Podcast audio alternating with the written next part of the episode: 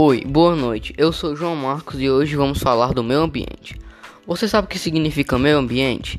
Vou explicar para vocês. O meio ambiente refere-se ao conjunto de fatores físicos, biológicos e químicos que cerca os seres vivos. Diante do constante processo de degradação do meio ambiente causado, causado principalmente pela ação do ser humano, a ação do ser humano, a Organização das Nações Unidas estabeleceu o dia 5 de junho como o Dia Mundial do Meio Ambiente. Precisamos cuidar do meio ambiente e ter uma relação sustentável com ele. Cuidar do meio ambiente é unir a nossa própria existência na Terra. O que podemos fazer para cuidar do meio ambiente? Vou dar algumas dicas.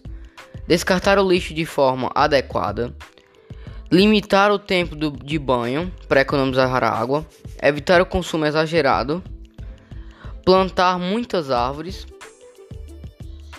trocar o carro pela bicicleta, não derramar, não desmatar as florestas. Em 2022 estaremos comemorando 50 anos de realização da primeira Conferência Mundial do Meio Ambiente, mas ainda temos muito o que avançar.